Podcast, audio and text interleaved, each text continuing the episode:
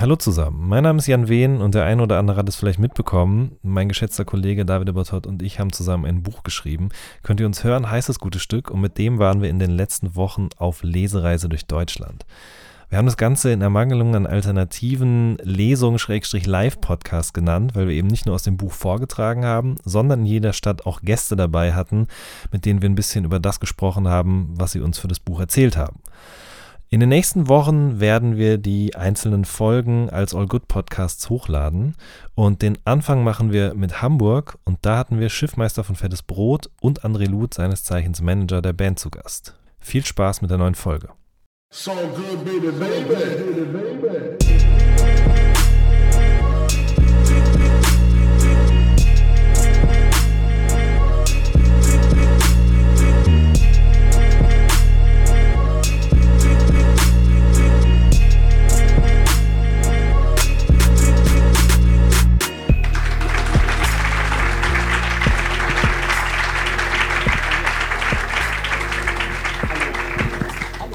Hallo.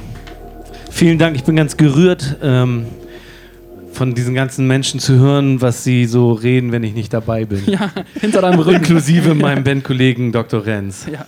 Ganz genau, oh. der leider heute nicht hier sein kann, weil er im nee. Urlaub ist. Ne? Genau. Ja, aber, wir haben, ihm gegönnt. Aber wir haben einen sehr guten Ersatz mitgebracht, nämlich einen Kollege, von dem jetzt auch schon die ganze Zeit die Rede war oder der vielmehr äh, durch mich gesprochen hat, nämlich äh, der Gründer von Yo Mama Records und ein langjähriger Weggefährte von Fettes Brot und immer noch der Manager von Fettes Brot, André Luth.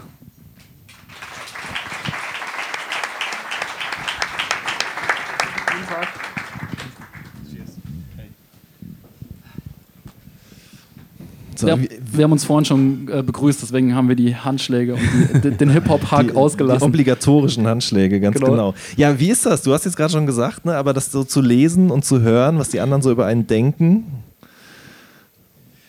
Ähm, schön, interessant ist es total, weil diese, diese, diesen Austausch, das hat, glaube ich, Dr. Renz ja auch in äh, einem äh, äh, Interview gesagt oder in dem, was ihr vorgelesen habt, gesagt, diesen Austausch, den, der fand damals nicht statt. Mhm. Also in meiner Wahrnehmung war es tatsächlich so, wie er gesagt hat, der, bei der Klasse von 95 waren wir noch alles eine Gang und eine Gruppe, alle auf demselben Level und dann kam Nordisch by Nature und auf einmal waren sogar junge Frauen im Publikum und das war schon mal verwirrend. Ja, da, da, da, kommen wir gleich nochmal drauf und zu sprechen. Dann, und dann, ja. aber danach hatte sich dann irgendwie, nachdem sich das so in dem Popzirkus sich weiterentwickelt hat, gab es immer weniger inhaltliche Auseinandersetzungen darüber, was macht ihr gerade oder äh, wie, wie, wie, läuft denn das so irgendwie mit Viva und solche Sachen. Also so eine Auseinandersetzung, wie die Leute damals gedacht haben und wie sie heute denken, das kommt erst jetzt nach all den Jahren, wo vielleicht auch so, so ein bisschen, wo man älter geworden ist und wo vielleicht auch man nicht mehr ganz so emotional an solche Sachen herangeht,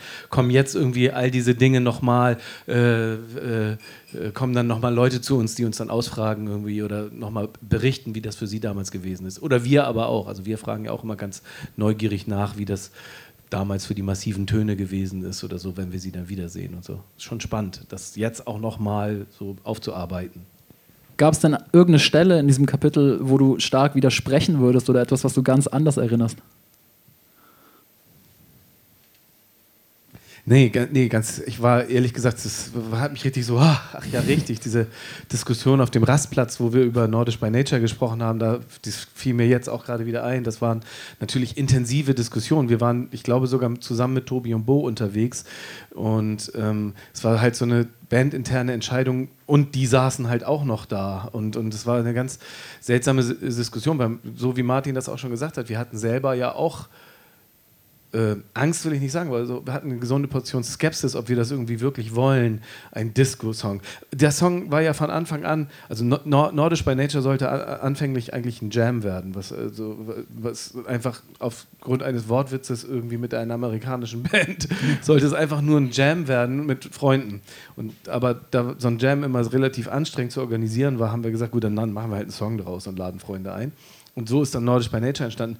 Gemeint aber auch schon immer als eine Hommage an die äh, Oldschool, an, an, an Disco-Rap irgendwie aus den Ende der 70er, Anfang der 80er. Also das war ja quasi schon ein Zitat der Oldschool, was wir damals gemacht haben und sind damit irgendwie selber aus Versehen Oldschool in Deutschland geworden und haben das nochmal gemacht einfach, was in Amerika auch schon Oldschool war. Nur dass es hier halt irgendwie der neue, das neue Ding war, dass es auf Deutsch war, in diesem Falle sogar auf Plattdeutsch zum Teil.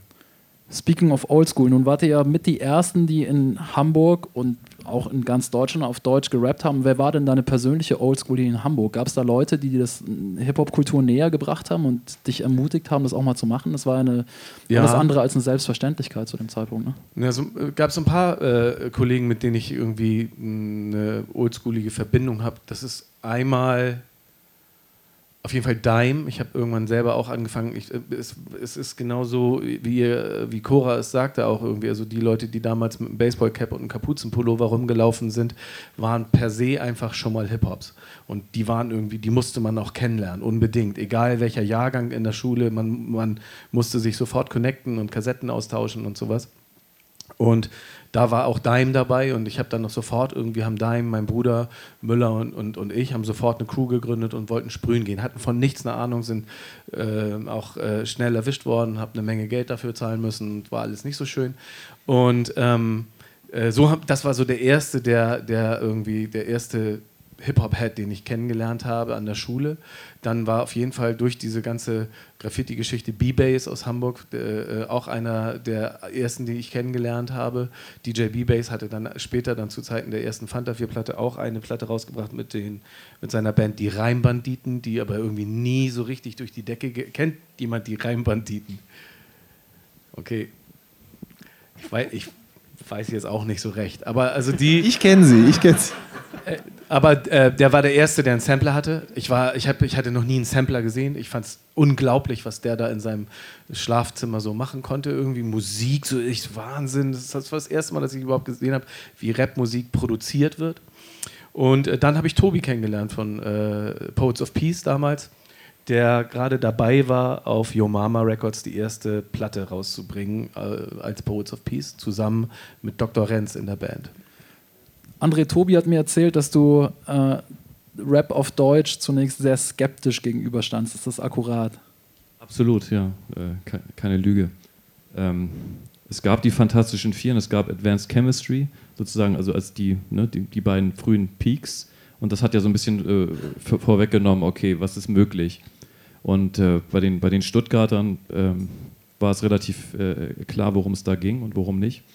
Bei Advanced Chemistry haben wir einfach, wenn man das mit den Platten äh, verglichen hat, die aus den Staaten kamen, äh, gedacht, boah, das ist aber echt so Jahre hinterher, die Produktionsweise und, und wie, die, wie die rappen äh, und so. Ne? Und, und das hat äh, mich, der in der Zeit DJ und Journalist war, fürs Network Press unter anderem auch geschrieben habe über eben amerikanische Rap-Platten und, und so, äh, veranlasst äh, zu denken, naja, das steckt hier noch in den Kinderschuhen, also da brauchen wir noch gar nicht, gar nicht mehr weiter ernsthaft drüber äh, reden.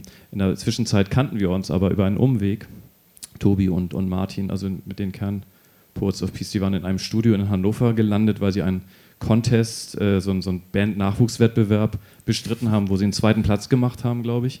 Äh, und dann bekamen sie von den Ausrichtern dieser äh, Veranstaltung zwei oder drei Studiotage in einem Studio in Hannover geschenkt. Das hieß äh, Soul of the City. Ralf Drösemeyer hieß der Mensch, Alex Katz war der Talentscout von denen.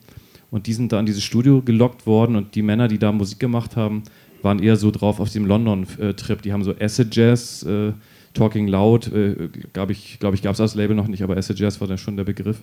Äh, Musik produziert. CUNY Williams war so ein, so ein Künstler, der dann auch zu uns über diesen Umweg äh, gekommen ist. Und dann haben die uns dieses Demoband, was sie mit diesen Gewinnern dieses Contests produziert haben, quasi auch dagelassen. Und dann erfuhr ich, ja, äh, Ich muss noch ganz kurz erzählen, dass die Platte, die Tobi und Dr. Renz, Martin, damals äh, bei Yo Mama dann herausgebracht haben, passenderweise Eloquent Poetry hieß, was, und was ein ziemlich hochtrabender Name ist, weil nämlich äh, das, was da drauf ist, all, wahrscheinlich alles andere als Eloquent Poetry ist. Aber hey, Was denn poetisch wenigstens? ja, doch. Doch, doch. doch, ihr doch. Englischlehrer war stolz. Ja.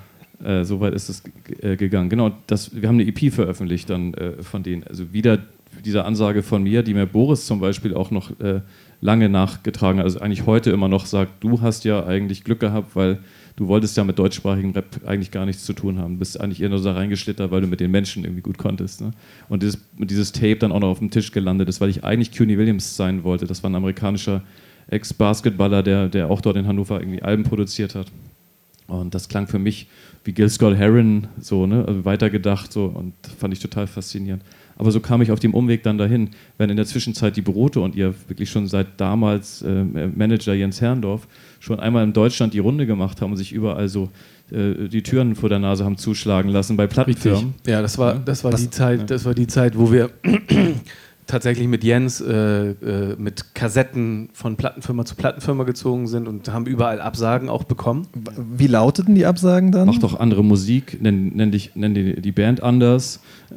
also es, es, blieb eigentlich nichts übrig ja, ja, von, das, dem, was die da hingebracht es, hatten. Es gab äh, tatsächlich reihenweise Absagen und es gab auch äh, die, die Versuche, ähm, wir haben uns einmal, haben wir uns mit einer Plattenfirma aus Hamburg getroffen und einem Produzenten, der dann für uns, also unsere Platte dann produzieren sollte, was uns von vornherein äh, suspekt war.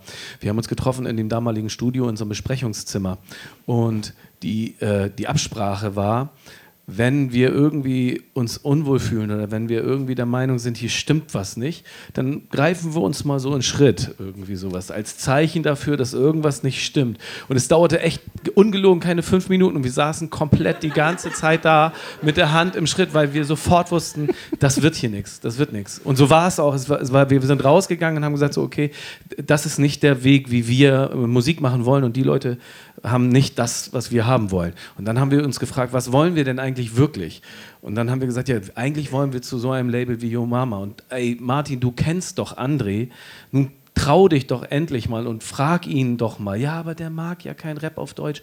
Und er glaubt, das steckt in den Kinderschuhen und wir sind doch noch Kinder. aber, aber du mochtest es. Ja, ja klar. Ähm, im, im also ich muss, ich muss ein bisschen weiter ausholen. Es, es gab, wir haben damals so eine Platte produziert für Yo Mama, die, die hieß The Cook Monster. Das, ähm, da haben wir um den äh, damaligen Schlagzeuger von James Brown, Tony Cook, ein Album gebaut, äh, wo wir ein Drum-Sample von, von ihm ähm, äh, rausgezogen haben aus seinen Aufnahmen und die an alle Musiker, die wir kannten, äh, verteilt haben. Ne? Das waren dann eben viele aus Hamburg, ähm, die da in Frage kamen, Poets of Peace, so hießen sie damals ja auch noch. Ähm, äh, die Beginner hatten, haben einen Beitrag gemacht, Torch war drauf, äh, Too Rough, was eine Up-and-Coming-Co in, in, Hamburg war, Easy Business, sowieso die erste richtige Rap-Gruppe aus der Stadt, die, also, ne, die mir einfällt, wenn du mich fragst, wer, wer, wer die wirklich ernstzunehmenden ersten waren. Hardcore-Fans von natürlich äh, Native Tongues, von Tribe Called Quest und, und solchen Bands. Und die haben es aber auch echt ex extrem gut gemacht. Und die waren in einem Studio, in, das hieß Container Studio. Da sind wir auch für die ersten Aufnahmen mit Fettes Brot dann gelandet im, äh, ich glaube, um Weihnachten 93 rum. Aber vorher passierte, passierten diese Guckmonster-Aufnahmen. Das war bei Matthias Afmann im Studio, das hieß Knochenhaus. Das äh, ist da gelegen, wo heute, äh, äh wie heißt das Möbel? Skandinavische Möbelgeschäft, was in die, in die äh, Altona Innenstadt. Äh Suchst du wirklich den Namen Ikea? Ikea. okay, ich dachte, du machst Witze. Afmann genau. kennt man, ganz kurzer Einschub, eben weil er den heut, Shit-Halt macht. Genau, ne? der Afmann ja. macht den Shit-Halt, der ist quasi mit den Beginnern äh, und mit Jan, glaube ich, auch heute noch verbandelt, auch als Manager und nicht nur als, als väterlicher Freund und Producer.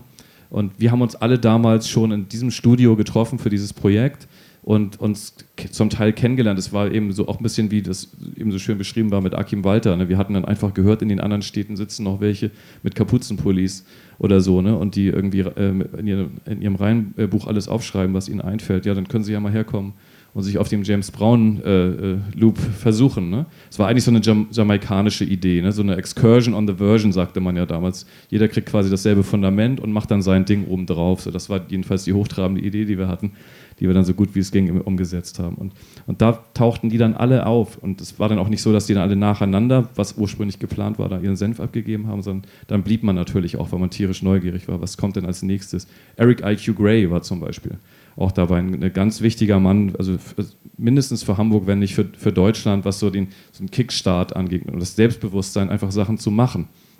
Ja, der kam ja von den Poor Righteous Teachers äh, aus New Jersey rüber und ist äh, irgendwie lange in Hamburg gewesen, hat auch Platten gemacht, auch im Knochenhaus übrigens. Ne? Naja, lange, lange Rede.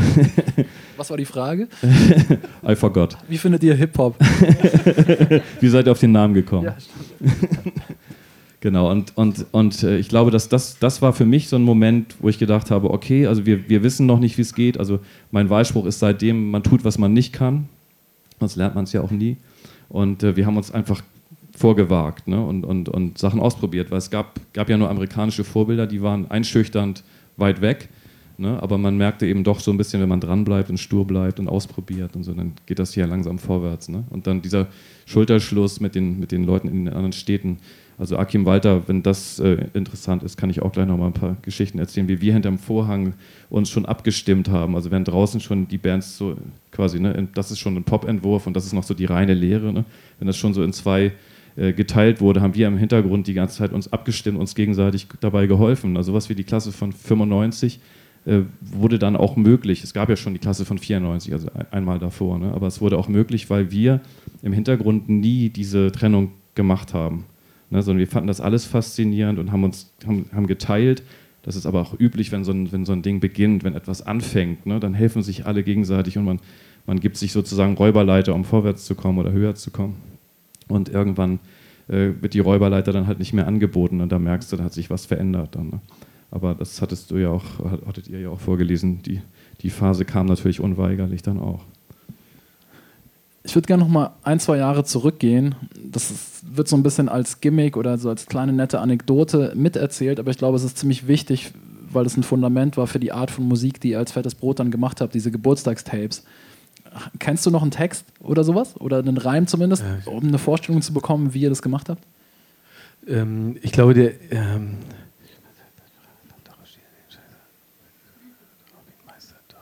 Nee, ich krieg's nicht mehr ganz zusammen. Ähm, ich weiß das aber irgendwie Witz Lindenstraßen. Irgendwas hat es hatte irgendwas mit der Lindenstraße noch zu tun. Äh, ah, willst du eine Message rüberbringen, dann werd doch Postbote, war zum Beispiel eine meiner Lieblingszeilen damals. Ich krieg's nicht mehr zusammen. Schiffmeister heißt da, deutsche Reime reißt da. Das war, glaube ich, so der erste Reim, den ich geschrieben habe. Und ich habe ähm, ähm, wir haben Lieder, tatsächlich Geburtstagslieder gemacht, irgendwie für, für ich habe eins für Tobi gemacht, Tobi hat eins für mich gemacht, ähm, Boris Schwester hat, hat am einen bekommen, du, äh, du, äh, Nina war auf einem Hip-Hop-Jam und ist, ähm, äh, das wurde halt gestürmt irgendwie von irgendwelchen Leuten, die da irgendwie äh, äh, Ärger wollten. Und Nina musste die Beine in die Hand nehmen und ganz schnell mit der Bahn nach Hause, aber sie wusste nicht ganz genau, wo sie in Hamburg ist und hat sich dann so mit der Bahn, mit der S-Bahn verfahren auf dem Weg nach Hause. Und das war dann unser Song, dass wir die Geschichte erzählt haben, wie Boris Schwester sich mit der S-Bahn verfahren hat auf der Flucht vor Gangstern. Solche ähm, Lieder haben wir da damals gemacht. Und tatsächlich, es ist auch ganz richtig, was Dr. Renz gesagt hat. Das war ja, wir haben damals gedacht, dass, dass, das, ist, das ist Musik, die machen wir für uns. Ich zum Geburtstag für dich und das war's. Das interessiert auch keinen. Und der Anspruch, die Idee war auch eher, oder der, der, die, die, die, die, die, die, die äh, äh, die Meinung war eher so, ja, also in Deutsch kann man halt auch nur dein, mein, Reim, klein reimen und das war's irgendwie. Und da, da gibt es halt nicht, da gibt es halt keine großen äh, Doppelreime oder verschachtelte Möglichkeiten, was man da machen kann. Das gibt es einfach nicht. Und Aber Meister auf Heister ist doch schon ganz gut. Das ist auf jeden Fall für ja. die Zeit advanced, oder? Ja, ja wahrscheinlich. Aber das, haben wir, das, äh, das, das war uns überhaupt nicht bewusst, genauso wie wir am Anfang gedacht haben, das, was wir da machen, ist ein Projekt. Das ist keine Band. Wir wären noch nie auf, den, auf die Idee gekommen, irgendwann mal aufzutreten, weil ich meine, wer will schon Geburtstagslieder irgendwie im Jugendzentrum hören? Und das hat dann das erst in dem Moment irgendwie, als wir ähm, dann angefangen haben, äh, selber Songs zu schreiben, die nicht zum Geburtstag, äh, keine Geburtstagslieder waren, ähm, dann sind wir überhaupt erst auf die Idee gekommen, okay, jetzt machen wir mal, jetzt können wir auch mal einen Auftritt machen. So. Und dann ging das halt relativ schnell, dass äh, Tobi und Tobis Bruder äh, ge gesagt haben, so wir bleiben beim englischen Rap und äh, Dr. Renz sich entschieden hat, irgendwie weiter auf Deutsch zu rappen. Nun wurdet ihr ja dann, als es losging mit Fettes Brot, jenseits der Geburtstagslieder von sehr vielen Leuten inbrünstig Kacke gefunden, inklusive meinem bornierten 14-jährigen Ich. Ähm, war euch bewusst, dass ihr das irgendwie anders macht als der Konsens darüber, wie Rapmusik zu klingen hat und worüber es sich da zu drehen hat? Oder war euch das in dem Moment gar nicht so bewusst? Nee, sofort klar. Von Anfang an war das klar.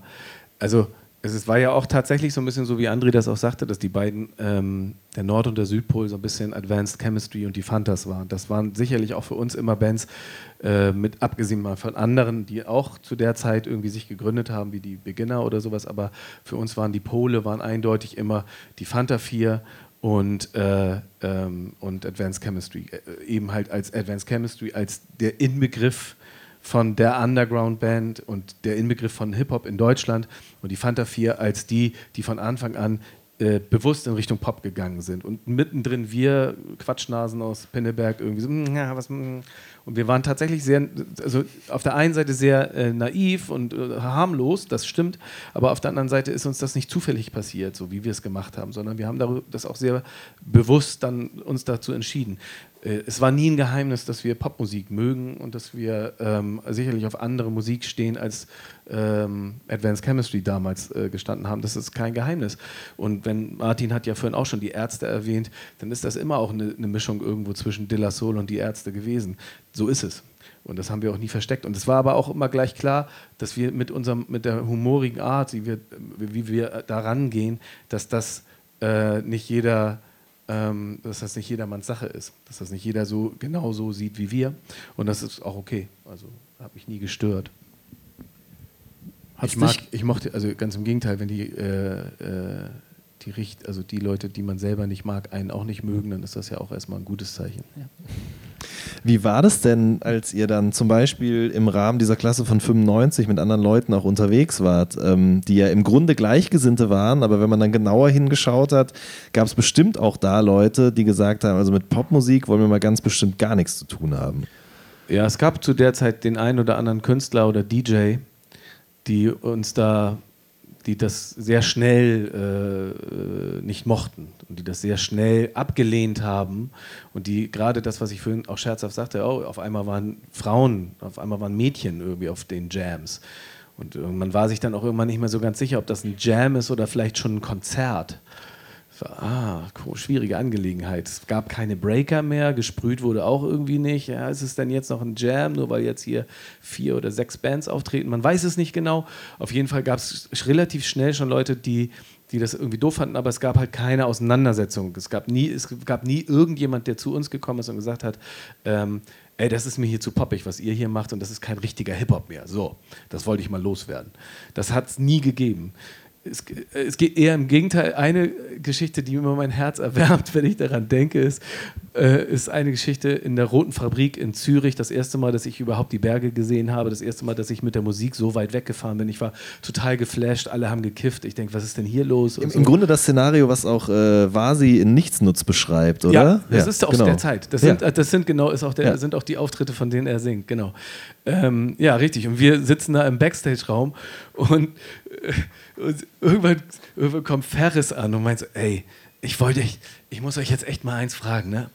Ey, wie macht ihr das immer mit diesen Pop-Hits? Könnt ihr, könnt ihr mir bitte mal erklären, wie er das mit diesen Pop-Hits macht? Und er wollte ganz, er hatte, ich weiß nicht, ob er es wirklich in dem Moment ganz ernst gemeint hat oder ob er einfach nur ein bisschen verwirrt war oder sowas aber er wollte, er hatte vielleicht wirklich den Eindruck, wir könnten ihm jetzt an dieser Stelle das Geheimrezept irgendwie sagen, warum wir poppig sind und FAB irgendwie jetzt nicht. Was ich rückwirkend betrachte gar nicht so finde. Ich finde, äh, äh die, ne, Ferris war schon immer auch ein Popper und immer schon auch äh, Riesenärzte-Fan. Riesenärzte-Fan, genau. Das, äh, und äh, ich glaube, wir konnten ihm nicht helfen. Das hat er alleine alles hingekriegt. Aber da hätte ich eine Anschlussfrage. Wie habt ihr denn diese Pop-Hits gemacht? Also, äh, Martin sagt ja in dem Buch so, das sei sehr bewusst gewesen und der Versuch, einen zweiten Hit zu erzielen, ist sehr bewusst passiert. Wie seid ihr denn dann reingegangen, rangegangen an Jain? Wie ist Jain entstanden, ganz konkret? Ähm, Sample-basierte Musik. Das heißt, wir haben tatsächlich durch Sample-Digging irgendwie die Samples gefunden, die wir gut, äh, die wir mochten. Und ähm, äh, bei dem bei Jain, sage ich mal, so war es relativ schnell klar schon bei dem Instrumental irgendwie, dass uns das äh, total äh, gut gefällt, dass uns das, dass, dass da drin schon so viel steckt, so viel Stimmung drin steckt. Wir haben zu der Zeit, das kann ich auch verraten, das ist kein Geheimnis, wir haben zu der Zeit ähm, ähm, 93 Till Infinity gehört und ich weiß nicht, ob ihr den Song kennt, das ist ein Bob James Sample, wundervoll. Ne, äh, ähm, wie heißt die Band? Souls of Mischief. Souls of Mischief, ähm, genau, 93 Till Infinity. Das war für uns irgendwie der beste Song, den es gibt. Und dann haben wir gedacht, oh, hört ihr euch das mal an, wir haben hier diesen Sample oder wir haben hier diese, diese, diese Dinger, die wir da zusammengeklaut haben irgendwie. Und hört euch das mal an. Das ist, das ist, das ist, ja, das ist ja mindestens genauso geil wie 93 Till Infinity. Und ähm, so ist die Musik entstanden. Und inhaltlich, mh, mm, ich glaube, inhaltlich haben wir den Popkniff angewandt, dass wir gesagt haben, wir erzählen drei Geschichten, die alle auf einer, auf einem auf ein Wort hinauslaufen. Das ist ein einfacher Poptrick und äh, vermutlich ist, Sie müssen nur den Nippel durch die Lasche ziehen. Ich weiß nicht, ob ihr das kennt, von Mike Krüger, nicht anders. Das heißt also, es ist auch keine, unsere Erfindung irgendwie, eine Strophe zu schreiben, die auf eine Pointe hinarbeitet. Irgendwie die da hat Aber genauso funktioniert. Ne? Stimmt, ja. stimmt. Und ich glaube, Smudo war auch derjenige, der irgendwann mal zu mir, als ich ihn kennengelernt habe, irgendwie gesagt hat, ja, ich glaube, dass das auch ein großes Geheimnis ist ähm, für äh, Poplieder, dass man äh, im Refrain irgendwie etwas, ein Wort benutzt oder ein, ein, ein etwas sagt, was, was äh, jeder äh, kennt. Und im besten Fall ist das ein Wort, was man in vielen anderen Zusammenhängen auch benutzen kann. Und ähm, ich, ich, glaube, dass wir das damals, als wir Jein gemacht haben, noch nicht so klar benennen konnten, aber wir wussten irgendwie, das ist das, was wir machen wollen, das ist das, was wir machen müssen, wenn wir irgendwie daraus einen Hit machen wollen. Drei Geschichten schreiben. Und auch die Geschichten, wenn man sich die anhört, die wir geschrieben haben, das sind Geschichten von 20-Jährigen, die sich überlegen, irgendwie bleibe ich mit meiner Freundin, gehe ich zu Hause jetzt oder besuche ich sie zu Hause bei Schwiegereltern oder gehe ich irgendwie mit den Jungs aus und solche Sachen. Oder äh, das sind die, die Geschichten, die da drin stattfinden, sind halt irgendwie sehr klassische Storytelling-Pop-Geschichten. Äh, Wie alt warst du, als Jan rauskam? Äh, das war 1900, äh, es ist 1996. 96, ja. ich bin 73 geboren, dann ähm, 23. 23. Ja. Also das ist ja 23. schon eine wahnsinnig mystische Vorstellung. Kurz mal nachgerechnet. so, man sagt es jetzt so leicht, aber das ist ja schon eine wahnsinnig mystische Vorstellung. Man ist so 23 und irgendwie Hip-Hopper und war vorgestern noch auf einer Hip-Hop-Jam und hat sich nichts dabei gedacht und plötzlich hat man so einen Hit und läuft im Musikfernsehen und dann geht man auf die Straße. War das so, erkennen die mich jetzt? Haben die dich ja. erkannt? Ja. Wie war das für dich? Äh äh, befremdlich erst, aber man muss auch dazu sagen, dass die meisten Leute sehr freundlich waren. Es gab auch keine Handys, keine Fotoapparate, die ständig dabei waren und die meisten Leute waren sehr, sehr höflich. Und es gab wenig Momente, wo irgendwie Leute äh, äh, ungeil drauf waren. So.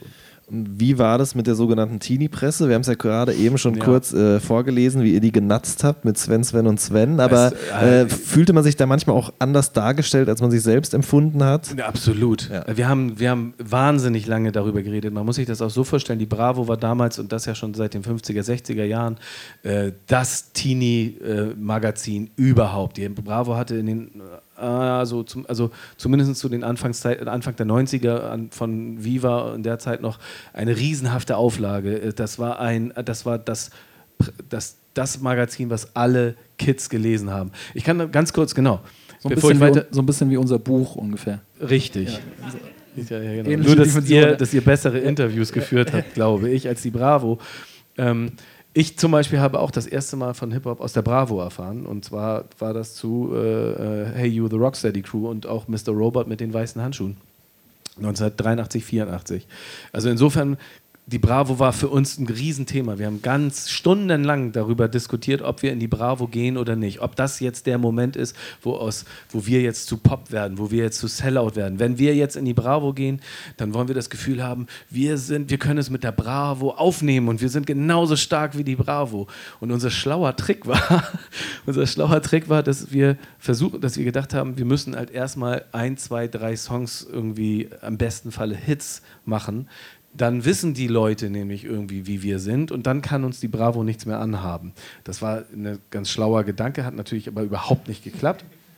Die Bravo hat ihr Programm durchgezogen und hat dann irgendwie aus diesem, also, also, wirklich ein total bescheuertes Interview geführt und auch sehr, sehr schlechte Artikel geschrieben. Das macht aber nichts irgendwie. Ich glaube, es hat uns dann im Endeffekt nicht geschadet. Ähm, erstaunlich, wie, wie lange wir darüber nachgedacht haben, ob wir in die Bravo gehen sollen oder nicht, weil die Bands, die Hip-Hop-Bands die, oder Rap-Bands, die danach irgendwie erfolgreich waren, haben sich diese Frage überhaupt nicht mehr gestellt und sind sofort äh, irgendwie zur Bravo gegangen und haben sich gefreut darüber.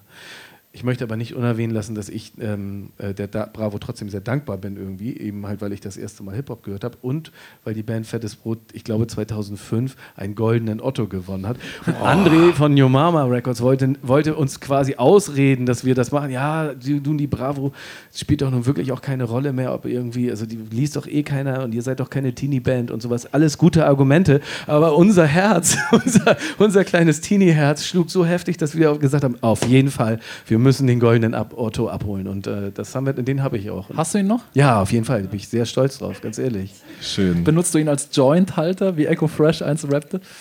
Nein, ich glaube, es hängen so, ähm, so Backstage-Pässe hängen so um den Hals. Wie kann man den denn als Joint-Halter benutzen? Kann man oben den Federschmuck den sozusagen ablegen? Oder? Habe ich mich als Nicht-Kiffer noch nie gefragt. Aber er sagt doch, ich benutze den goldenen Otto jetzt als Joint-Halter. Du bist nicht mein Freund, Alter, irgendwie so ein Reim. Okay. Das Gute übrigens daran, dass wir kein Konzert spielen, ist, dass ich ganz ungeniert kurz auf Toilette gehen kann. Das mache ich jetzt mal eben. Oh ja, richtig. Ich, nee, ich muss nicht mit. Pinkelpause. Oh, in fünf Minuten äh, muss ich mein Auto auslösen, was da draußen steht, weil dann läuft nämlich mein Ticket ab. Davide, wir machen Be weiter. Beachtliche kriminelle Karriere. Äh, erst Graffiti, dann Parkticket. Der wahre das Gangster. War noch längst nicht alles. Ja. Ähm, André, du hast ja dann, du hattest ja das Label Yo Mama Records, da sind auch andere Rap-Platten erschienen, zum Beispiel ähm, das Album von ein, oder auch die EP von 1-2, ähm, 97, 98. Erstmal äh, der Tobi und das Bo. Ja. Genie und Wahnsinn liegen dicht beieinander. W stimmt, wichtig. Auch nicht so verkehrt. Ja, super, aber meine Frage zielte auf was anderes ab. Es hat sich ja dann um diese und andere Bands herum gegen Ende der 90er so, einen, so eine Blase in Hamburg gebildet.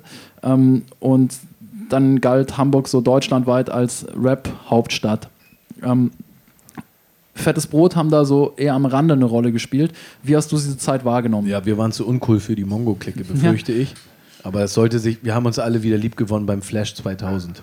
Wir haben uns wieder geküsst.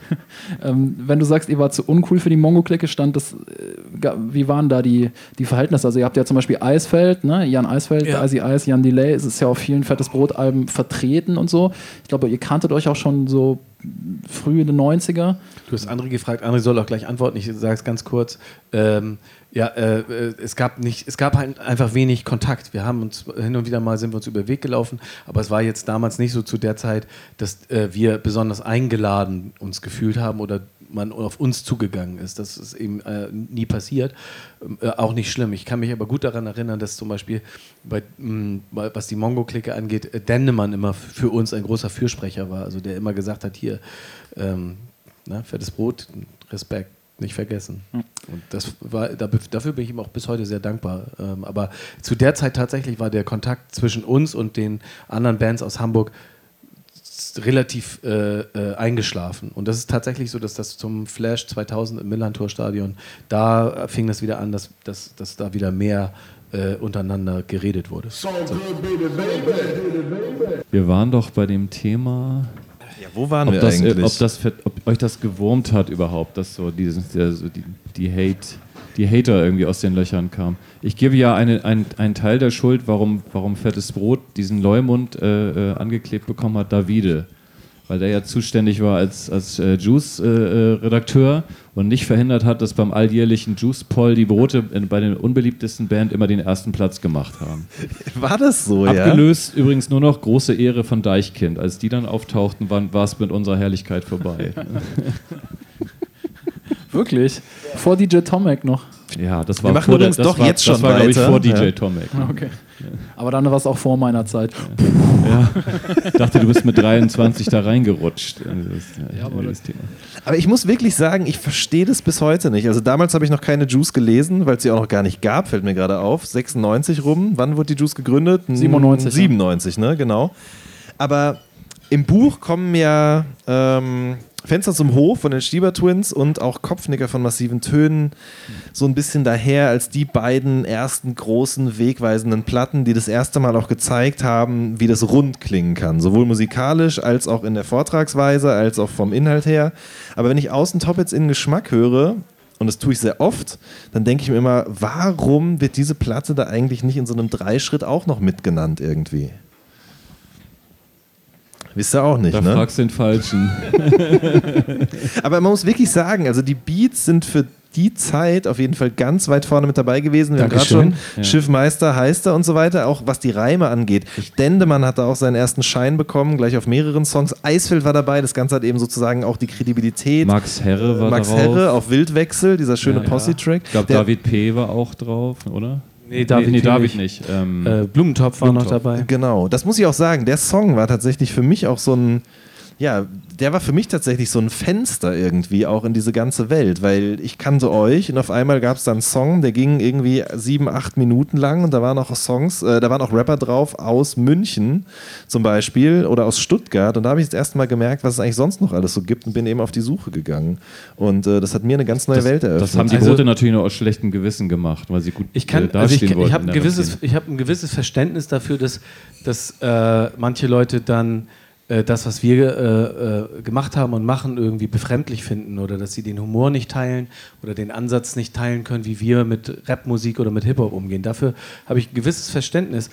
Aber ich kann äh, das selber nur zurückgeben und sagen, also äh, die Art und Weise, wie andere Bands äh, Rapmusik betrachten und Hip-Hop betrachten, habe ich äh, oftmals als sehr kleingeistig, spießig, konservativ empfunden. Ich habe oftmals gedacht, irgendwie der Schritt vom, ähm, von der Hip-Hop-Szene zu einem, ähm, zu einem äh, wie heißen diese?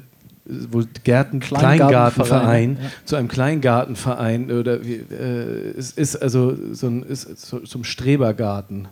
St- Strebergarten. Ja. Ja, ja, so, so weit ist das nicht gewesen. Ich fand das immer sehr, sehr oll irgendwie. Und ich, ich, ich, ich wollte das gerne irgendwie auch ein bisschen kaputt machen. Da kommt vielleicht auch so ein bisschen meine Punk-Sozialisation irgendwie durch. Ähm, aber nicht schlecht gelaunt, sondern das mit einem Lachen. Und da kommt man dann halt auf solche Ideen.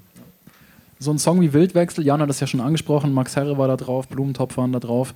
Also Leute aus, von außerhalb Hamburgs, wie geht man da ran, so einen Song zu äh, kuratieren, würde man heute Ich muss wahrscheinlich kurz sagen. noch was dazu sagen, fällt mir gerade ein. Und zwar das Tape, was ich damals unter anderem auch bekommen hatte, äh, von der Frau, von der ich vorhin sprach, war an der Stelle zu Ende, an der Tobi und Bo auf dem Song reinkommen. Also das, der Part von Tobi ist noch so, die ersten vier Zeilen sind noch drauf und dann ist Ja. die Kassette einfach zu Ende.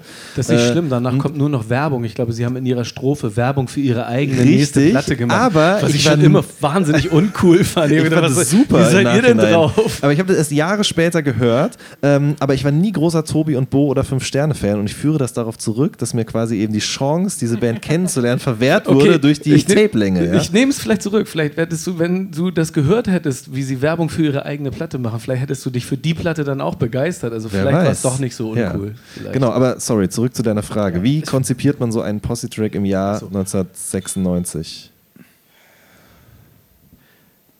Äh, die Blumentöpfe kannten wir vorher schon, weil wir gemeinsam häufiger aufgetreten sind. Ich glaube, weil wir uns auch so auf Anhieb gut verstanden haben, wie zu erwarten war. Ich glaube, zu der Zeit kannten wir Max wirklich überhaupt nicht und ich kann mich nicht mehr daran erinnern, wie man ohne Internet damals den Kontakt zu äh, ihm, ihm gesucht hat. Ich weiß aber, dass Max Herre ja ursprünglich auch mal bei der Intercord gesigned war, also bei Ja. der äh, Stuttgarter Plattenfirma, bei der wir auch waren. Und es könnte eventuell sogar sein, dass das so ist, wie man sich das irgendwie in Amerika auch immer vorstellt, dass da also, dass die Künstler über die Plattenfirma geredet haben. das vermittelte Feature, ja. Ja, genau, das könnte eventuell sein. Aber ähm, ich kann euch versichern, es war nicht so, dass man da im Vor Voraus wie bei Mariah Carey Millionen zahlen musste, damit er überhaupt kommt. Ja. Also das war nicht so. Und äh, hat jemand abgesagt? Würde mich mal interessieren, so, weil heute sind Features ja eine harte Währung, mit der sehr bewusst umgegangen wird und da richtig geschachert wird. Ich mit. kann mich da nicht dran nicht mehr so die Massiven recht- hätten ja auch da irgendwie Sinn gemacht in dem Kontext, ne? Die waren, glaube ich, im, in dem Jahr auch äh, mit uns auf Tour. Ne? Also die Tour zu Außen Top Hits in Geschmack, da waren die Massiven im Vorprogramm dabei. Ja, aber ja, junge, junge Männer zum Mitreisen. So hieß das. so hieß das. Ja, genau. Das waren die Aber ich kann mich nicht daran erinnern, es könnte gut sein. Also irgendwie klingelt da bei mir was, irgendwie, dass irgendjemand abgesagt hätte. Wahrscheinlich wisst ihr als Journalisten, die mit den Leuten gesprochen haben, mehr als ich. Aber ich, ich kann mich nicht daran erinnern. Also Vasi hat auch immer nur von euch geschwärmt auf jeden Fall. das kann ja. ich nur zurückgeben. Ich kann auch nur von Vasi schwärmen. Ich muss auch schön. ganz für mich auch für mich auch Kopfnicker, eine der besten Rap-Platten aus Deutschland überhaupt. Definitiv, Also ja. da auch muss man nicht dran rumrütteln. Ist klar. Ähm, ich habe gerade schon Dendemann erwähnt, der auf der Platte drauf ist, gleich zweimal sogar, einmal mit seiner Crew, einmal als Solo-Feature. Wie kam der Kontakt nach Menden zustande? Ähm, ich glaube, das kam so, dass Daniel eine Band hatte, Dendemann, Daniel. äh, Daniel Dendemann. Arme Äh, Ritter? Nee, davor die noch. Arme ne? Ritter und davor hießen sie White Label, meine ich. Und ähm, tatsächlich haben die, so wie, wie man das eben so macht, ihr, ihr Demo-Tape verschickt in der Welt und ist auch bei Jens gelandet, also meinem Kompagnon und dem, auch dem quasi dem, dem Finder von Fettes Brot, der hat sie als erste äh, gesehen. Äh, und und äh, ich glaube, darauf, daraufhin war, war sein Ehrgeiz geweckt, ah, das äh, kann man ja mal probieren, die, die sollen hier mal antanzen. Die sind nach Hamburg gekommen, meine ich, haben sich blicken lassen und Daniel ist dann, also Dende ist nie wieder äh, nach, nach Hause ins Sauerland zurückgefahren, der ist dann hängen geblieben bei uns und hat, hat äh, Rabauke, den DJ von, von Fettes Brot, gestohlen. So. gebilligt von uns allen, weil das, ein, weil das wirklich so eine, so eine Traumhochzeit war zwischen den beiden. Und die haben eine Band gegründet, die hieß Väter der Klamotte. Am Anfang hießen sie so tatsächlich. Die haben ein, ein Vier-Track-Tape aufgenommen. Ich glaube sogar mit, mit Sebi Hackert, also dem, dem späteren äh, Deich, Deichkind-Anführer. Äh, und der auch viele Brote-Songs gemischt hat. Und so. Auch, ich glaube, der seine erste Nacht in, in Hamburg, der kommt ja aus Flensburg, äh, bei euch irgendwie übernachtet hat. bei, Ja, bei den Such Broten nach so. Zivi. Na, Ne? ja, ja. Genau, und so, so war das irgendwie. Und, und ähm, naja, die Väter der Klamotte, das habe ich ihnen äh, dann ausgeredet, so mit dem Namen. Das Tape habe ich veröffentlicht. Also wer das besitzt, der hat, glaube ich, richtig einen der größten Schätze, den in der, in der einheimischen Rapmusik überhaupt besitzen kann. Es sind zwei Songs drauf, die es nirgendwo sonst gibt. Die sind top. Also Hast du das noch? ich habe es natürlich, äh, original. Scheiße, Und- ich weiß nicht, wo das ist. Ja. und äh, naja, und ähm, dann haben, haben die diese Sport-EP gemacht. Und ähm, da sind wir, glaube ich, sogar ins DD-Studio nach New York gefahren, um, das, um diese äh, Tapes abzumischen. Teils, weil wir natürlich so starstruck waren und mal bei DJ Premier irgendwie über die Schulter gucken wollten. War Also da- Reine Industriespionage. Wir wollten einfach gucken, wie die das machen. Was stehen da für Geräte? Ne? Was, so, wie, wie, DJ wie mischen die da? Wir waren auch, So, ne? auch da, DJ, äh, wir haben DJ Premier haben wir nicht gesehen. Der hatte auch das Studio 1, das größte und schönste, da durfte man auch nicht rein. Wir haben nur Lil Dab gesehen. Lil Der Depp war Name immer, sagt- immer überall. Ne? Der Name sagt, ja genau. Und alle fanden das IFX scheiße. Und ich habe mich gewundert, warum. Hast du es rausgefunden? Nein, nein, nein, nein. Diese, Ich habe mich nicht getraut zu fragen, warum. Das, ich vermute, weiß ich nicht, vielleicht fanden sie ihren Rap-Style, dieses Higgity Yiggity, vielleicht fanden sie das irgendwie lächerlich oder so. Keine Ahnung, weiß ich nicht. diese Sport-EP, die du angesprochen hast, das war ja so, für mich war das der Moment, wo ich Deutschrap plötzlich gut fand und so, wo das zum ersten Mal für mich alles Sinn ergeben hat und stimmig war. Ähm, für mich wirkte das, auch im Rückblick, wirkt das wahnsinnig durchdacht und designt, so alles, ne? Der Name, diese ganze Reduktion, wie die Reduktion der Musik sich auch im Cover-Artwork ni- niedersch wieder, nicht niedersch niederschlägt und widerspiegelt, nicht niederspiegelt. Ähm, war das so designt? Ja, also Intelligent Design. Ne? Also du, wir, haben, wir haben einfach gemeinsam... Eloquent Poetry fast schon, möchte man wir sagen. haben, wir haben einfach geguckt, was, was ist hier Phase. Ne? Und, und ähm, also, das, also mein, mein Ansatz, ich mache ja keine Plattenfirma, um irgendwie äh, Platten rauszubringen, die sich gut verkaufen. Ich- also ich bin ja nicht im Jeansgeschäft oder so, dann, ne? sondern irgendwie, mich müssen die Künstler interessieren. Und, ähm, und dann versuche ich für die das, das Beste aus ihrem Typ zu machen. So, also quasi als Verstärker zu fungieren. Und das war bei 1-2 äh, nicht anders. Deswegen auch so Väter der Klamotte, das lasst mal und so. Dann kamen sie aber auch selber auf ihren, äh, ihren neuen Namen.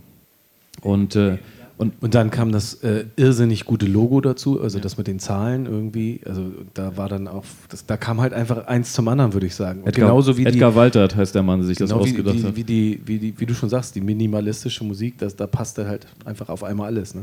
Aber wir haben tatsächlich einfach zusammengezogen, was wir so an, an, an so Kompetenz um uns hatten. Ne? Edgar Waltert war ein junger Designer, der beim meinem besten Freund irgendwie in der Agentur so äh, Praktikum gemacht hat und der sich ganz schnell so als Fan geoutet hat von, von, von dem Väter der Klamotte-Tape schon. Und da musste der natürlich auch gefragt werden, ja, biete mal was an. Ne? Und, ähm, aber klar, also auch dieses, dieses, dieses, ich weiß nicht, ob ihr das Cover vor Augen habt, das ist ja so ein kleiner Elbspaziergang, den die beiden da machen und so. Ne? Das ist halt nicht so full front irgendwie so in your, in your face mit Gesichtern so, sondern ne, das, da ist so ein Dreamscape einfach dann, dann erstmal, das deckt, deckt nicht so wahnsinnig viel zu, das ist nicht so image gesteuert gewesen oder so. Ne?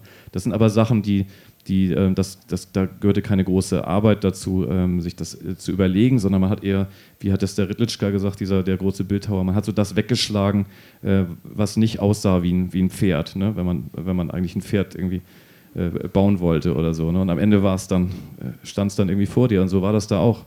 Äh, ich so, er so ist natürlich für mich auch so. Da, ich kriege jetzt eine Gänsehaut, wo ich den Titel von diesem Song immer noch ausspreche. Ne? 300 Jahre später. So. Und das ist natürlich, also das ist das, die Quintessenz von dem, wie Rap ähm, mal geträumt wurde oder auch mit, gleichzeitig mit, dem, mit, dem, mit den allen Befürchtungen, die man, die man haben konnte, wohin sich das entwickeln kann. Ich weiß nicht, ob wer den Song nicht kennt, ganz schnell mal nachholen, auch wenn es wahrscheinlich nur bei YouTube möglich ist im Moment oder wer die Platte nicht hat.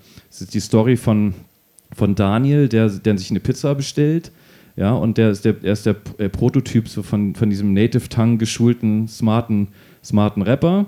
Äh, und der, der, der Mensch, der ihm die Pizza bringt, ist das Gegenteil. Der ist quasi schon so, der, es gab noch gar keinen Gangster-Rap in Deutschland, aber der ist quasi schon so der am Horizont, so, äh, so der Scheinriese, der wird immer größer und der will irgendwann dieses Rap-Ding mal übernehmen. Der hat ganz andere Vorstellungen. Das ist alles zu weich, was ihr hier macht und zu feminin und, ne, und der teilt richtig aus gegen Daniel. Eine komplett erfundene äh, Story, so eine Wildwest-Geschichte natürlich äh, von Daniel. Und ähm, das, da haben, ich glaube, da haben Leute bis nach Frankfurt und Stuttgart, äh, ich habe es aber auch im Nachhinein und auch zum Teil aus eurem Buch auch erst erfahren, Moses Pelham hätte unheimlich gerne 1-2 gesigned, die Fantastischen Vier wollten unbedingt äh, 1-2 sein. Da, auf die Idee wäre Daniel gar nicht gekommen, da hinzugehen, weil der wollte mit seinen Freunden von Fettes Brot, ne, die ihn aufgenommen haben in Hamburg und die ihm den DJ überlassen haben, äh, wollte der irgendwie schön zusammenbleiben. Und der hat aber auch, der hat aber auch, was die Rhyme-Skills der Brote angeht, was auch wahnsinnig äh, unterschätzt wird immer, ganz viel gehört und gedickt, ähm, was, worüber andere gar nicht nachgedacht haben, die so getan haben, als wenn das gar nicht passiert. Daniel hat es immer gescheckt. Ne? Das ist auch so ein äh, Aspekt. Der ist ein großer äh, Mad-Professor, was, äh, was Rap-Musik angeht. Ne? So, aus allen Dekaden, aus allen äh, Regionen und so, der kennt sich tierisch aus und kannte sich auch immer schon extrem gut aus. Das war ja 98 dann. Ähm, gefährliches Halbwissen kam 99, ne? Früh 99. Ähm, das ist jetzt meine sehr subjektive Wahrnehmung. Ich, mich würde mal interessieren, ob ihr das ähnlich gesehen habt. Also genau zu dem Zeitpunkt, wo sich in Deutschland aus einer Szene eine Industrie geformt hat, sage ich mal, mit den ersten, mit so ne, zum ersten Mal viele Bands, die irgendwie aus dieser Szene kamen, die plötzlich kommerziellen Erfolg hatten und so Institutionen wie das Splash Festival oder das Flash Festival hier in Hamburg und das Juice Magazin und ne, die Backspin gab es schon ein bisschen länger, aber wie sich so eine Infrastruktur um diese Szene herum gebildet hat. Genau in dem Moment habt ihr als fettes Brot eine Platte gemacht, die plötzlich relativ weit weg war von diesem Kern. Eure, euer drittes Album, Fettes Brot, lässt grüßen. A, siehst du das auch so? Und B, hatte das irgendwas damit zu tun, was um euch rum passiert ist, oder war das einfach eure Entwicklung als ja, Band? Äh, definitiv hatte das was damit zu tun. Das, ähm, das finde ich, kann man auch ganz gut daran merken, dass wir uns zurückgezogen haben. Ähm, wir haben uns vielleicht zurückgewiesen gefühlt und haben und uns dann irgendwie zurückgezogen, auf uns selbst besonnen und sind aufs Land gezogen irgendwie, beziehungsweise mit, äh, als wir die Platte gemacht haben und haben dort irgendwie herumexperimentiert und haben dann äh, dort irgendwie, als wir gemeinsam Musik gemacht haben, halt auch null Features. Wir wollten, hatten mit nichts und niemandem irgendwas zu tun und äh, äh haben da dann irgendwie die Musik gemacht, die, auf die wir äh, Lust hatten im Nachhinein glaube ich auch, dass das kein guter Move war irgendwie und dass das keine gute Idee war. Ähm, aber ich glaube, zu dem Zeitpunkt einfach nicht anders möglich für uns. Und ich glaube, so ist die Platte auch. Ich mag die Platte heute nach wie vor. Da sind auch ein paar sehr schöne Momente dabei. Aber man merkt doch sehr, dass wir äh, sehr alleine waren und wenig inspiriert von anderen Leuten. Das hat sich dann irgendwie erst später wieder ähm, so ein bisschen aufgelöst. Tatsächlich mit da draußen. Ähm, wo wir ganz auch mit, mit da draußen, wo wir, André sagte das mal so schön. Wir, waren, wir, haben, wir haben da draußen aufgenommen und ein paar andere Songs und dann kam, war das ähm, so eine Compilation raus. Da draußen war, glaube ich, nur auf einer Best-of-Platte eigentlich drauf mit ein, zwei, drei, vier neuen Stücken. Und es war die Frage, was soll von dieser Compilation, die wir dann rausbringen, die Single sein? Und wir hatten dann uns so Herrenabend, glaube ich, ausgesucht. Ein Lied irgendwie darüber, dass man mit seinen Kumpels abhängt und was trinkt und kifft und Fernsehen guckt und solche langweiligen Themen. Und das war halt so gemütlich. Und dann haben wir beim Master noch, dass er weiß, weißt du, worauf ich hinaus will?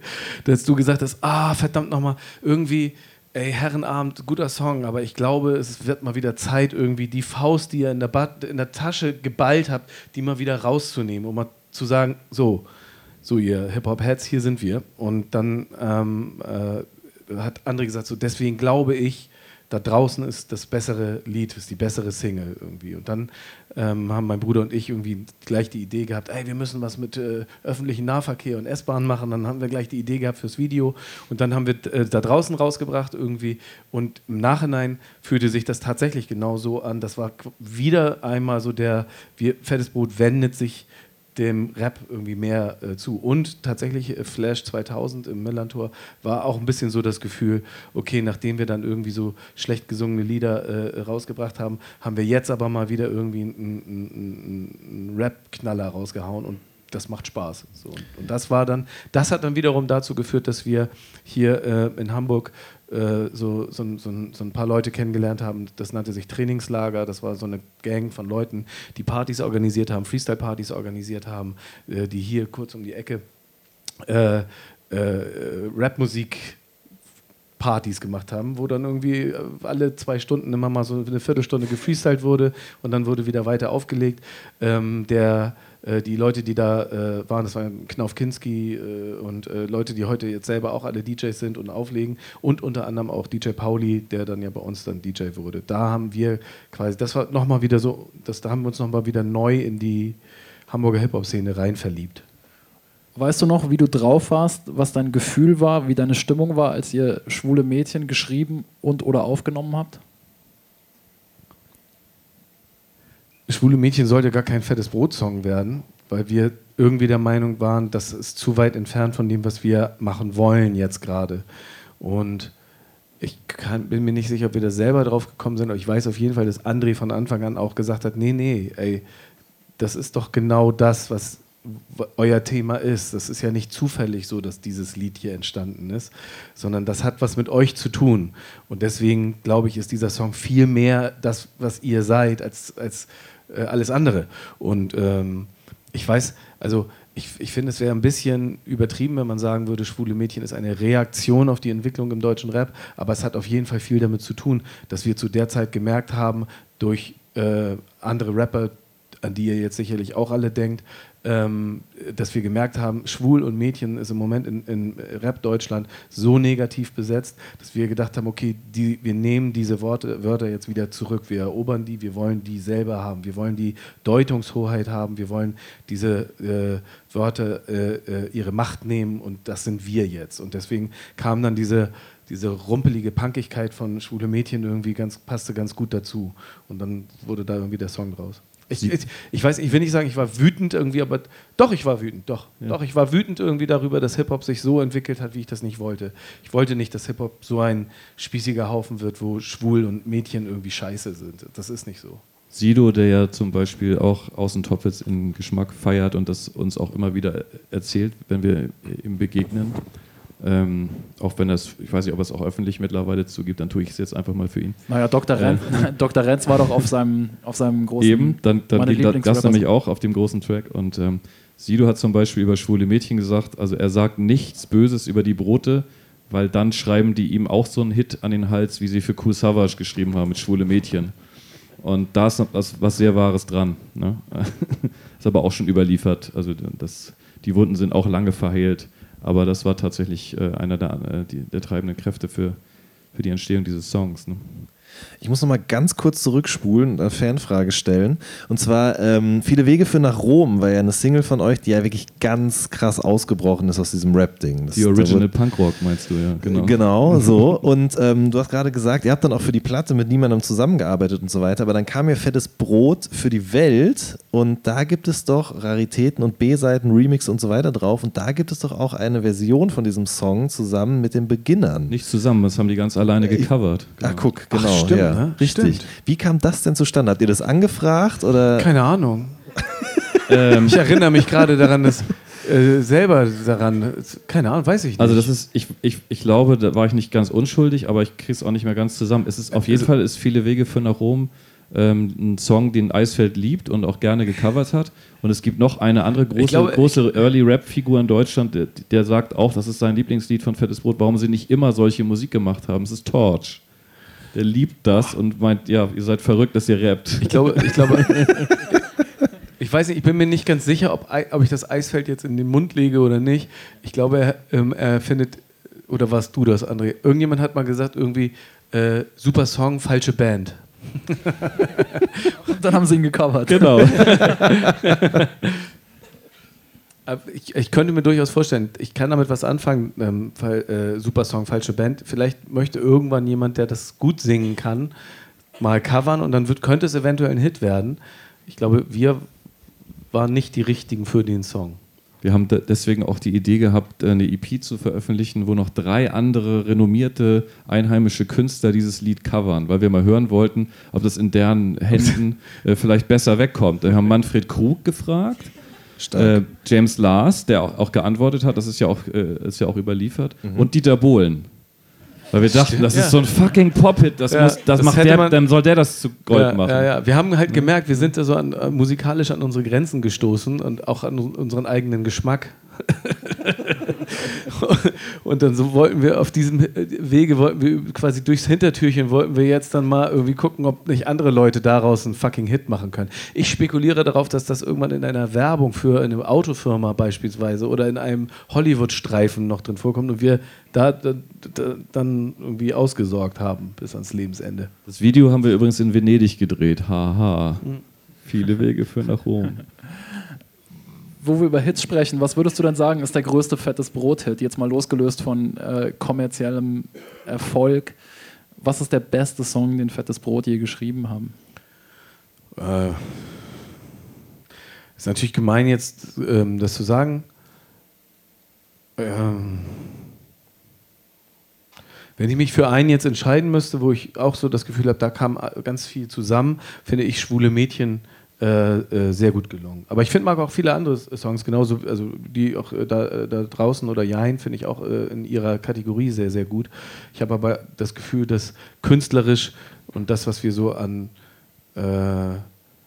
Let's Push Things Forward Gefühl hatten, so jetzt hauen wir mal richtig auf die Kacke und jetzt wollen wir mal einen Schritt machen, jetzt wollen wir mal irgendwie na, mal irgendwie was richtig Dazu kommt, jetzt großen ist, das, Schritt ist, machen, das so. ist, jetzt ist bei jedem Heimspiel von seinem Lieblingssportclub äh, äh, Sportclub in Hamburg äh, gesungen wird mit, eigenem, das stimmt, mit eigenem stimmt. Text, aber das hebt Das stimmt natürlich. natürlich. auch, dass das, wenn das natürlich dein eigener Lieblingsverein singt im Stadion, ist das kommt, trägt das natürlich dazu bei, dass man das besonders toll findet.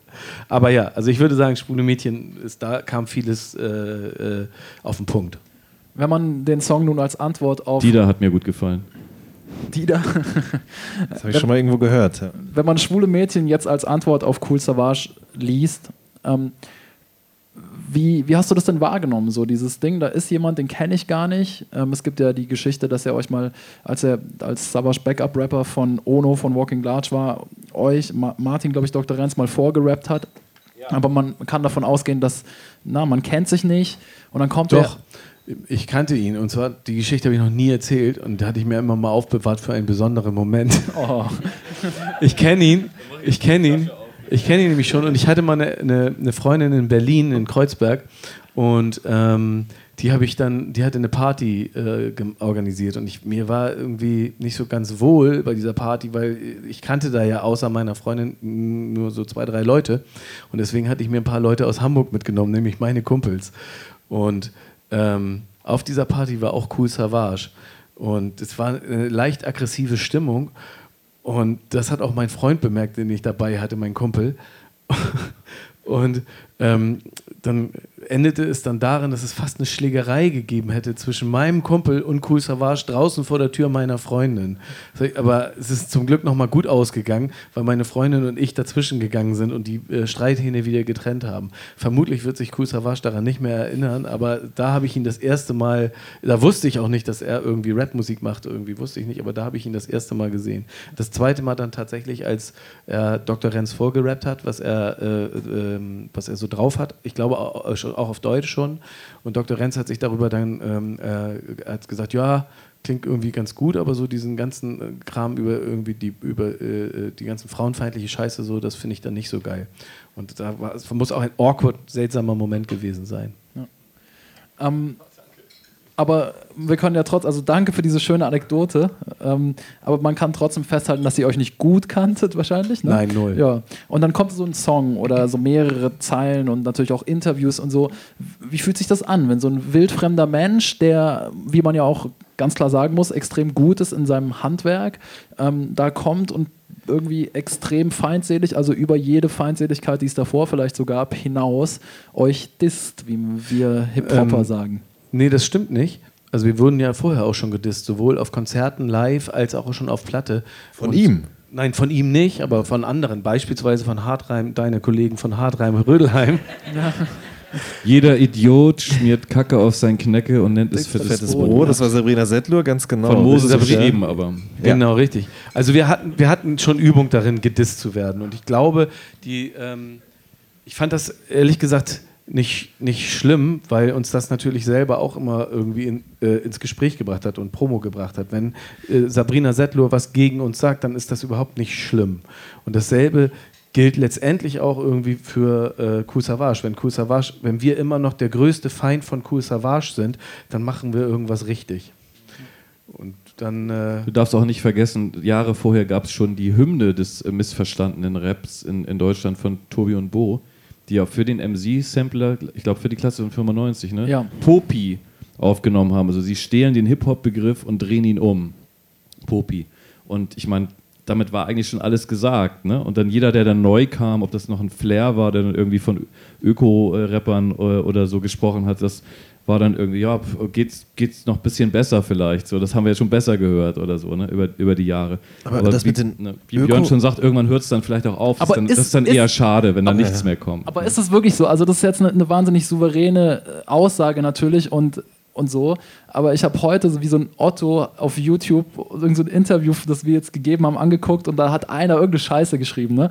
Irgendjemand, irgendwas. Und ich war sofort so, ne? so also es konnte ich nicht. Einer äh, reicht. Konnte ich nicht ich unterdrücken. Aber, äh, also ich sage ja, das, das, ist ja, das ist ja kein Phänomen, was dann neu entstanden war. Das ist ja schon letztendlich auf der Klasse von 95 schon so gewesen, dass wir gemerkt haben, es mögen bestimmte Leute mögen uns nicht. Deswegen war dieses äh, Gefühl äh, ähm, Rap sagt jetzt irgendwie fettes Brot ist scheiße, nichts Neues für uns. Und erst recht nicht, wenn, und er, wir hatten uns schon so sehr damit äh, äh, anfreunden können, irgendwie, unsere Rolle genau zu finden und zu definieren, zu sagen, das sind wir irgendwie, dass wir uns unserer Sache da schon sehr sicher waren und dass er dann in Ordnung fanden, wenn uns Leute wie Kusawa scheiße finden, dann ist das vielleicht auch ganz gut so. Also das ist ja etwas, was, was äh, vielleicht auch, also ich wäre jedenfalls sehr verwundert gewesen, wenn er auf einmal gesagt hätte, hey, diese Band finde ich richtig gut. Und mir wäre ja auch nicht unbedingt irgendwie rausgerutscht, oh, also diese, äh, diese Zeile oder sowas finde ich aber einen hervorragenden Reim. Das ist halt so und dann ist das auch okay. Ähm, er hat irgendwann mal in einem Interview, das fand ich interessant, ich glaube sogar in der Juice, hat er mal gesagt, äh, ja, äh, ist gefragt worden, ob er ein äh, Feature bei Fettes Brot machen würde. Ja, hat er gesagt, würde er für sehr viel Geld. Und ich bin mir nicht ganz sicher, das ist schon so lange her, ich glaube, er sagte 35.000 Euro, glaube ich, sagte er. Ich rede mal mit André. mal sehen, was da sich noch drehen lässt. Ja, den, den, Koffer habe ich noch mit dem Geld.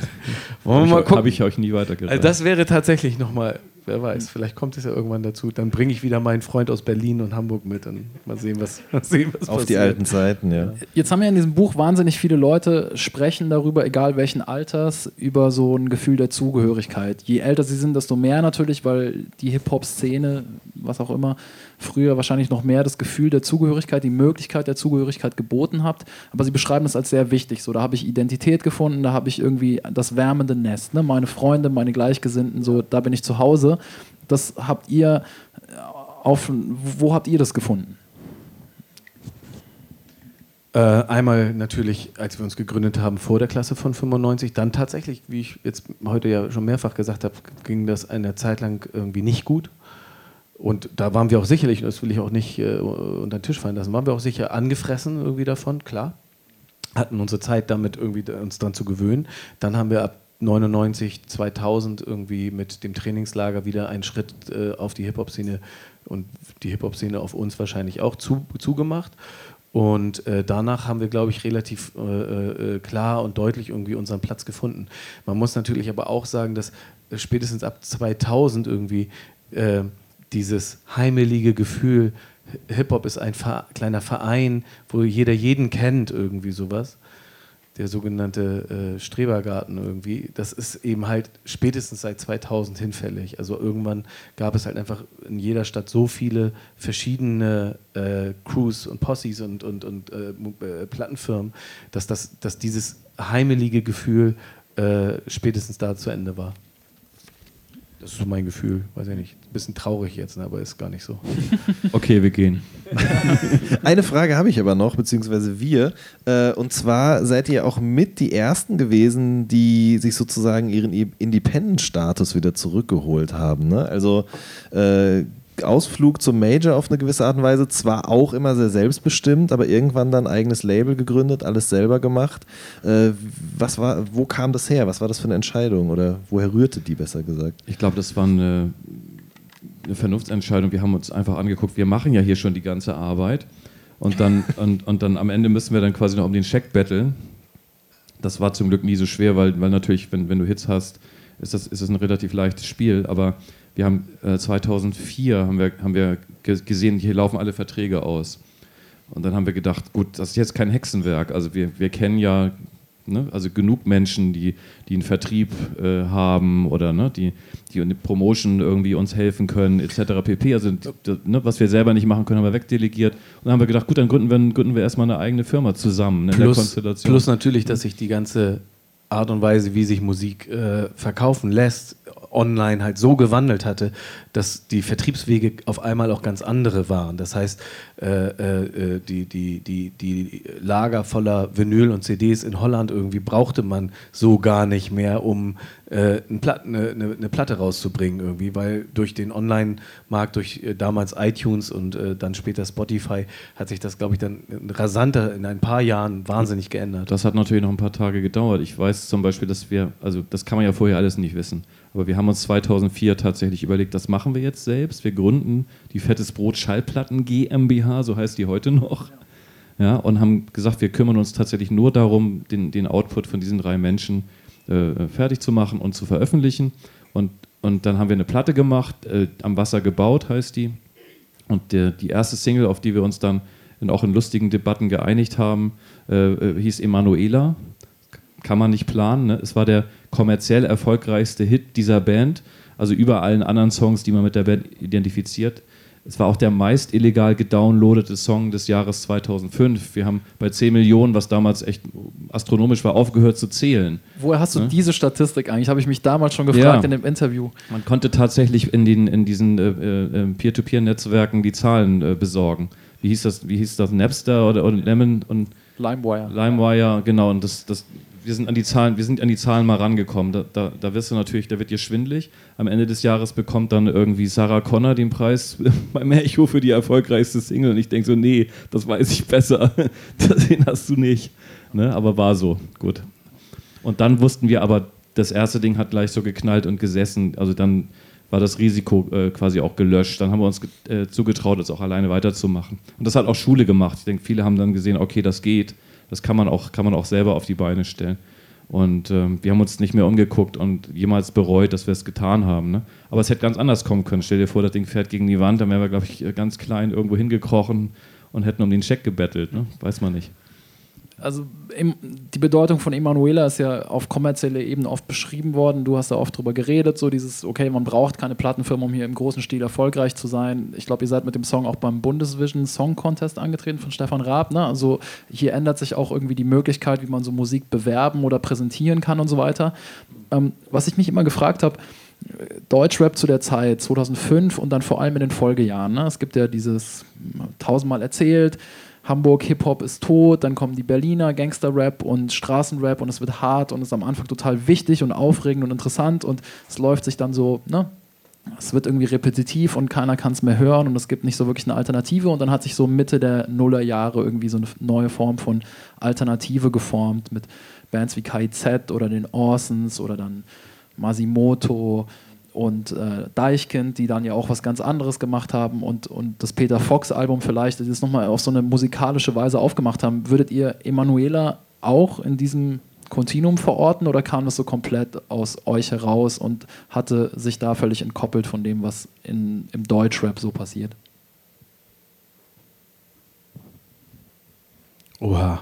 Ich habe die Timeline nicht, äh, nicht vor Augen. Ich weiß es, ich, ist das alles gleichzeitig passiert? Sorry was, für was, Musikjournalisten Outburst, aber ja, ja, ja ich, muss, 2005 ich, muss auch, ich muss es kurz auch so, so sortieren. Ich finde das, was du gesagt hast, klang alles sehr richtig. Ich frage mich nur ganz genau, in welchem Klar. Zusammenhang tatsächlich jetzt äh, Emanuela da steht. Ja, sozusagen als Startschuss für all das, was dann danach gekommen ist. Ach, du meinst, es ist alles danach gekommen, die Orsons und, und dann freut mich das, dass wir das jetzt mal so, dass wir als äh, Initialzündung für diese weiß ich gar nicht, ich, kriege es jetzt so in der Reihenfolge nicht so ganz hin. Ich und ich muss mich auch kurz über, ich muss auch kurz überlegen, was für Lieder auf ähm, der Platte von Emanuela noch so drauf sind. Also mit was für Musik. An Tagen wir, wie diesen? An Tagen wie diesen, ja, ja. richtig. Genau. Boah, echt schwer zu sagen. Ich, ich, ich, ich, ich versuche mich dem, dem, mal anders zu nähern. Ich habe bei den Orsens, die ja Schwaben sind, also Stuttgarter sind, glaube ich sogar, ne? Und ja, bei KZ, die dann Sinne. Berliner sind, gedacht, die haben in ihrem Kinderzimmer ähm, der Tobi und das Bo gehört. Also dieser Irrsinn, den die, da, den die verzapft haben, dieser unglaublich unkontrolliert raussprühende Output. Ne? Also bei den Orsens, die hatten ja schon, also die hatten auf, auf einmal, dachte ich, hat da jeder zwei Soloalben und dann gibt es noch zwei Bands Alben und so. Also da kam was auf, äh, auf uns zugerollt. Es war aber chaotisch und ideenreich und so irgendwie eindrucksvoll. Ne? Also und bei KZ auf, auf, auf ihre Art natürlich auch. Ne? Relentless, immer raus, raus und verrückte Ideen und so. Und da habe ich eher, eher gedacht, guck mal, also es ist ja nicht ungehört geblieben, was hier in Hamburg dann irgendwie mal so im Kern äh, gewesen ist. Ne? Und auch die Tatsache, dass man sich an Popmusik rantraut, das schreibe ich, schreib ja. ich den Broten zu. Ne? Also da nicht ängstlich zu sein und zu sagen, ja, das, das, das kann gleichzeitig passieren. Ne? Und das ist bestimmt auch hängen, hängen geblieben. Aber ja, das würde ich dann nicht recht. an Emanuela festmachen, sondern ich glaube, die Wurzeln, also meine Analyse wäre, das liegt dann doch ist deutlich weiter vorne. Ne? Aber, was der Mann sagt. Bevor wir ähm, die Fragen ans Publikum oder das, äh, das Mikrofon öffnen für Fragen aus dem Publikum, hätte ich noch eine Frage. Ihr seid jetzt seit 25 Jahren, mindestens 25 Jahren eine Band, ähm, arbeitet auch noch mit dem gleichen Management oder so einem geschäftlichen Konstrukt zusammen. Ähm, das ist ja extrem unüblich auf einer rein menschlichen Ebene. Wie habt ihr das hinbekommen, dass man ohne sich zu zerfleischen, ohne sich zu streiten, ohne sich die Köpfe einzudreschen oder sich zumindest auseinanderzuleben, irgendwie so über so langen Zeitraum das, intensiv zusammen Musik Das werden wir in letzter Zeit jetzt häufiger gefragt. Und ich glaube einfach, dass wir alles ähm, echt treue Typen sind. Also wir sind treue Seelen. Ich glaube, wir wir ähm, haben äh, unser, unser menschliches, äh, unsere Mensch, menschlichen Sensoren irgendwie äh, ganz fein justiert und kennen uns eben so gut und wissen auch ganz genau, dass, was für ein Glück wir hatten, dass wir uns gefunden haben. Also ich glaube, äh, dass das ein großer äh, Glücksmoment oder Glückstreffer für uns alle ist, für uns drei in der Band, aber auch mit Jens und André, dass diese Gang irgendwie zusammen ist, dass äh, äh, äh, das wäre alles so nicht gewesen, wenn irgendeiner davon nicht dabei gewesen wäre. Und ich glaube, da sind wir uns schon sehr bewusst, dass das, dass das nur so funktioniert. Und ich glaube, dass uns, dass wir da, das ist uns etwas, das ist uns etwas wert. Ich glaube, den Wert äh, äh, wissen wir jeden Tag und wissen wir auch, wenn wir dann mal uns streiten oder wenn wir uns mal daneben benehmen oder einen Schritt zu weit gehen oder irgendwie übers Ziel hinausschießen, dann wissen wir auch, okay, das ist in zwei Tagen, läuft sich das wieder zurecht irgendwie. Ich glaube, das ist, ich, ich, ich kann mir vorstellen, dass in anderen Band-Zusammenhängen äh, da äh, schneller äh, äh, Porzellan zerschlagen wird als bei uns. Ich glaube, da sind wir äh, ja, treue Seelen. Ein schönes Schlusswort. Also nochmal einen fetten Applaus. Björn Beton, André Luth. Vielen, vielen Dank.